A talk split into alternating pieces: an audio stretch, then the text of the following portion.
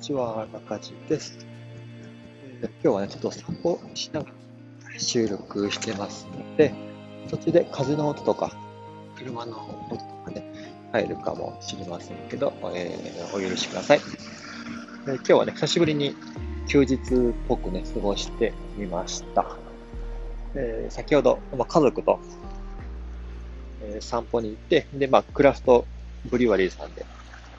えー、まあ、ビールを飲んで、そしてお買い物をして、今、えー、歩いて家に帰ってる途中です。ねえー、随分秋っぽくなりましたね。皆様いかがお過ごしでしょうか。えー、まあ、僕はね、まあ、自営業なので、まあ、いつね、どういうふうに仕事をするかって、まあ、自分で、まあ、選択することがね、できるんですけども、まあ、その分ね、なんだろう、まあ自分が好きなことを仕事にしているので、仕事をやろうと思ったらこうずっとやっちゃうっていう部分とか、なんだろう、まあ、やりたいことも、こうタスクとしてのやらなきゃいけないことも、まあほぼ無限にあるっていう、まあ仕事スタイルですよね。まあそれでも自分の、まあこうやる、やらない、まあこう、まあこう選択できるっていうこととか、まあ時間のね、えー、どうやって使うかっていうこととか、まあこうやって家族と過ごしながら、まあ、仕事ができるってことはね、まあ、とてもありがたいなとかね、うん、嬉しいなっていう思っています。まあ、今、あの、工事の学校で、えー、まあ、認定講師のグループがあって、まあ、認定講師っていうのはその工事の学校のカリキュラムを、えー、こう伝えるっていう仕事をね、えー、お伝えしているんですけども、その中で、仕事のやり方とか、ま、マインドセットとかね、お金の、え稼ぎ方、あとはこう心のことですね。そういうこともね、お伝えしているんですけども、やっぱ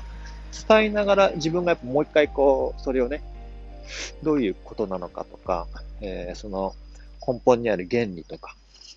そういうのをやっぱこう自分で再考する、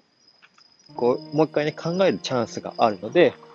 ぱこう、伝えることとか表現することっていう方が、やっぱこう伝えてる方がやっぱ一番、まあ、プラスっていうか学べることがね、すごいたくさんあるなっていつもね、えー、やりながら思います。でまあ、僕も、あの、工事を伝え始め、まあ、個人でね、えー、工事作りとか発行のことを伝え始めて、もう8年ぐらいになって、で、工事の学校が、まあ、オンラインサロンみたいな感じになって、もう2年半ぐらいになるんですけども、工事を伝える、まあ、工事をね、学んだり、発行の情報交換するっていうオンラインサロンを主催してみて、やってる自分が一番、こう一番学びがやっぱね、あります。やり始めて、こう気づいたとか、自分で改めて勉強したこととか、もうめちゃくちゃ多いですね。で、これ、これからのこう、まあ、SNS がね、えー、より進化したり、あの、まあ、個人の時代、まあ、あと情報の時代になっていて、まあ、個人がね、情報発信をするっていうことが、そのまま仕事になったり、自分の好きなことが、自分も、本当、もしくは趣味とかね、自分がやってることが、そのままこの仕事になる時代において、やっぱこう個人の発信とか、はこう、淡々と自分の体験や考えてることを発信していくって、ものすごい、なんだろうな、メリットというか、えー、良い点がやっぱあるなって思います。まあ、これ、発信してみないとね、やっぱ分かんないことってたくさんあるんですよね。まあ、ですね、まあ、これ、えー、聞いてる方も、なんかもう、まあ、SNS のこう、双方向の時代って、えー、情報がやり取りされるので、その瞬間において、受け取る側か、発信してる側か、どっちかなんですね。こうインプットしてる時間が多いのか、アウトプットしてる時間が多いのか。それがそのままその人の、こう、人生の時間の使い方とか、自由度とか、お金の自由度とか、精神的な自由度とか、そういうものにもダイレクトにね、あの、つながっていると思いますね。やっぱ、情報発信、まあ、アウトプットの時間が多い人っていうのは、その分ね、人に、世界にこう与えてる分、時間が多くなってくるので、まあ、それで、それがそのまま、えー、仕事につながったりとか、自分が、自分の、なんだろうな、こう、えー、知的情報が集まってきたりとか、その人脈が集まってきたりとか、まあ、もしくはその人が何か仕事をするって時に、すごいスムーズにあのビジネスが立ち上がったりとか、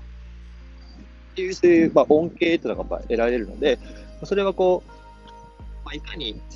アウトプット側、発信者側に、にこう立ってい、発信していくかっていう意識がね、まあ、これからすごい大切なのかなと思います。まあ、でも、まあね、アウトプットがいいとか、えー、インプットがいいとか、どっちがいい悪いの話ではないんですけど、自分が人生の中で、発信者になるのか、受信者になるのか、そういうのを選べるっていうことですね。それ選べるし、そのことによって、えー、受けられる、まあ、恩恵とか、人生の、えー、環境の変化ですね。こう受信者が多い、受信者側に立っては人生が変化することと、発信者側に立って変化する人生の結果、まあ、それを、まあ、えー、なんだろうな、知っておいた方が、選択肢が増えると思います。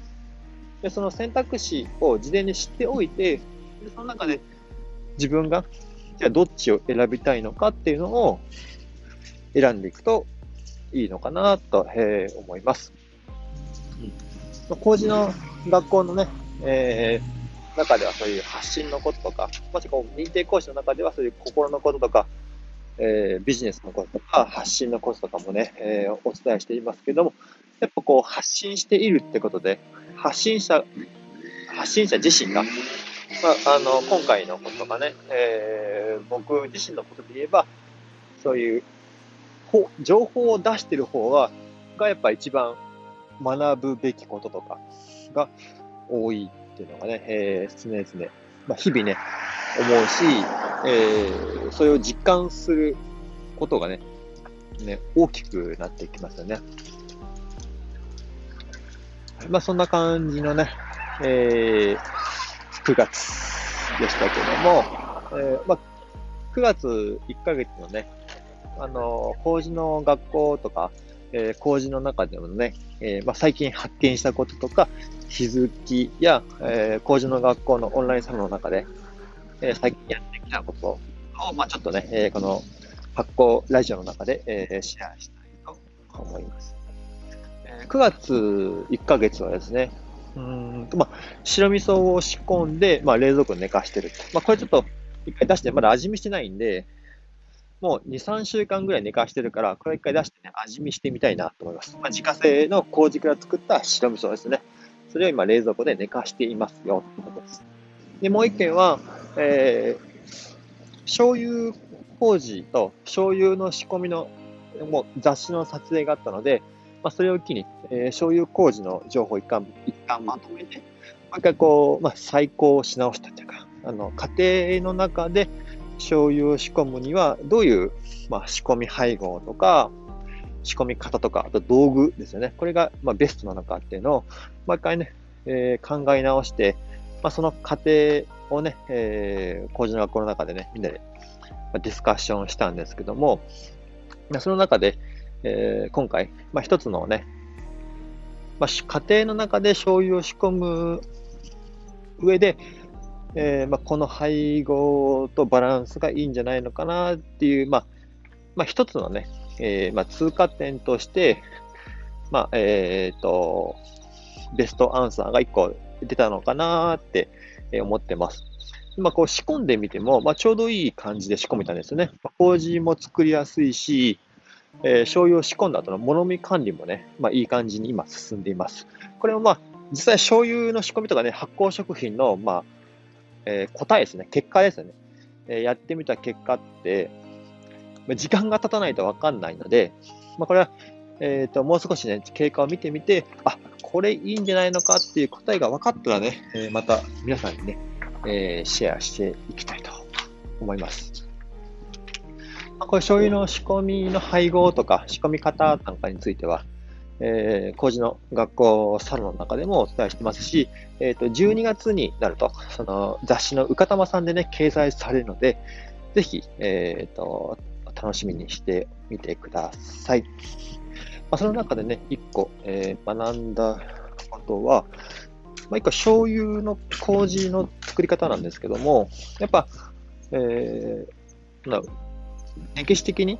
あの醸造蔵の中でやられていることと、えー、家庭の環境の中で、えー、家庭環境の中でのベストっていうのを考えていくと、やっぱ、えー、若干の違いというか、家庭の中でやる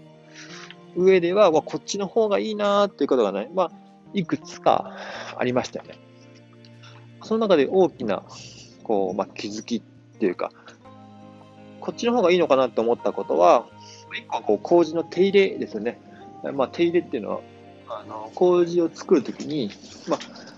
あ、あの何回かね、2、3回手を入れて混ぜていくんですけども、この手入れの役割っていうのは、麹をよく混ぜて酸素を供給して温度と湿度の環境をこう均一化していくっていう役割とあとはちょっと温度を下げて、えー、まあ、菌糸が伸びる時間とか、えー、麹を作るね、まあ、一番こう最大の目的である酵素を作る時間っていうのを少しこう時間稼ぎをしてあげるとかそういう役割があるんですけども家庭環境において、まあ、一番最初のこう手入れの目的である温度湿度酸素のこう均一化っていうのがあるんですけどそれが家庭環境の場合ってこの麹を作る1回の量が少ないので、まあ、少ない、まあ、量で、えー、麹を作っていくと、まあ、この環境の均一化っていうのが、まあ、比較的やりやすいんですよね。まあ、それに対してこう、まあ、プロの、まあ、醸造メーカーの場合ってまあねこう何百キロとかってやるので量が増えるほどその環境に対してのその、まあ、こう均一化っていうのがやりにくくなるんですね。やっぱこうまあね、温度と湿度と酸素っていろんな環境がありますけどこう端っこと真ん中とかだとやっぱどうしても環境が違ってくるので、えー、これをこう均一化させるっていうのが麹作りの中で、まあ、こうとても大切なことなんですけど、まあ、プロの量だとねそれがとても難しいと。まあ、なので、えー、手入れをしてこう均一化させていく、まあ、手入れをしたりもしくはねその麹豚っていうそのね麹豚のその麹を持ってるこう箱があるあるんですけどその箱をね、え場所を入れ替えたりそういうこう入れ替えっていう作業とかも必要になってくるんですけども、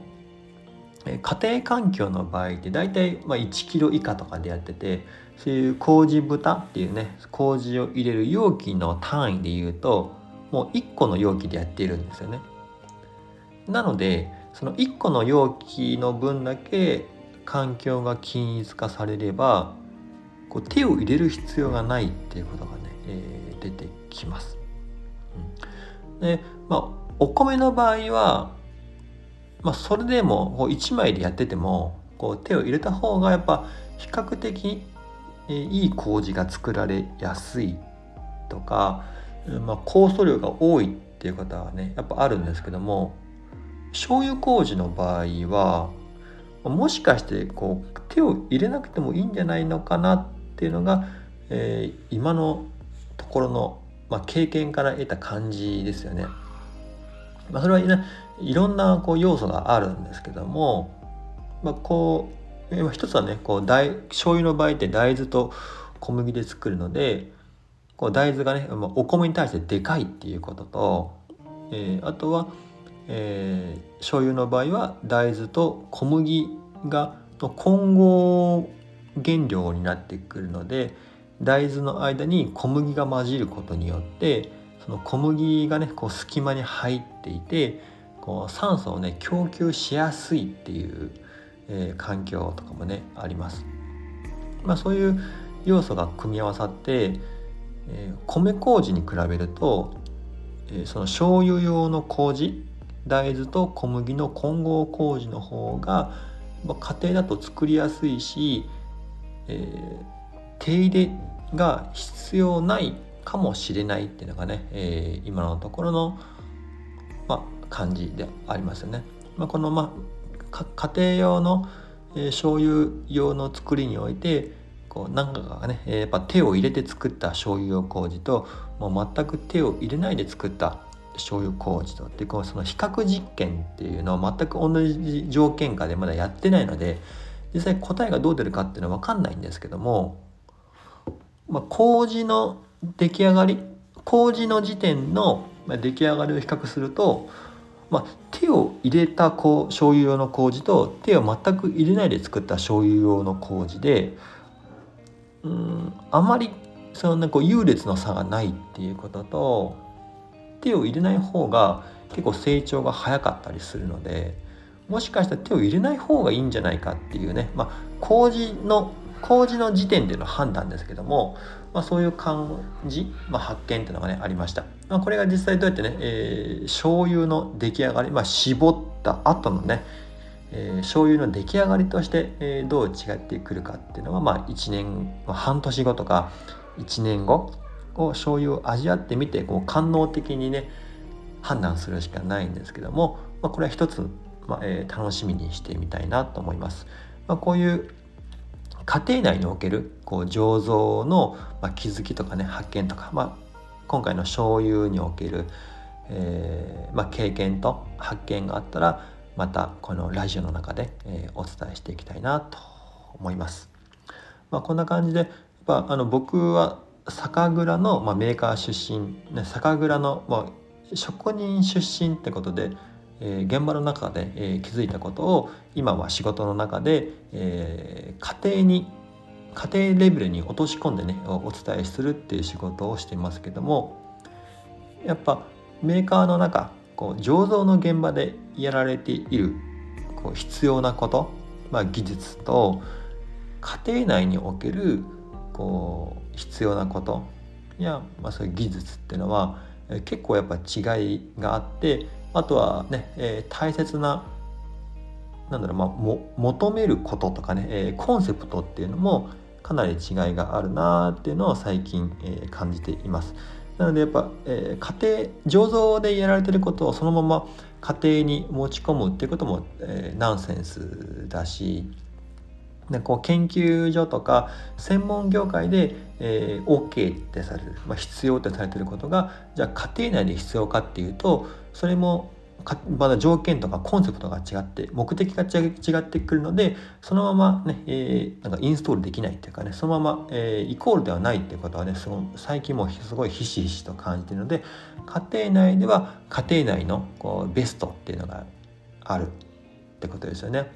それをまあこ,、まあ、これからも日々、えーまあ、麹とか、えー、お醤油とかね、まあ、味噌とか、えーまあ、麹から始まる醸造関係の中で家庭内のベストいや、まあ、もしくは家庭内の中で生活しながらこうやっていける範囲っていうのもあるし生活しながら作れる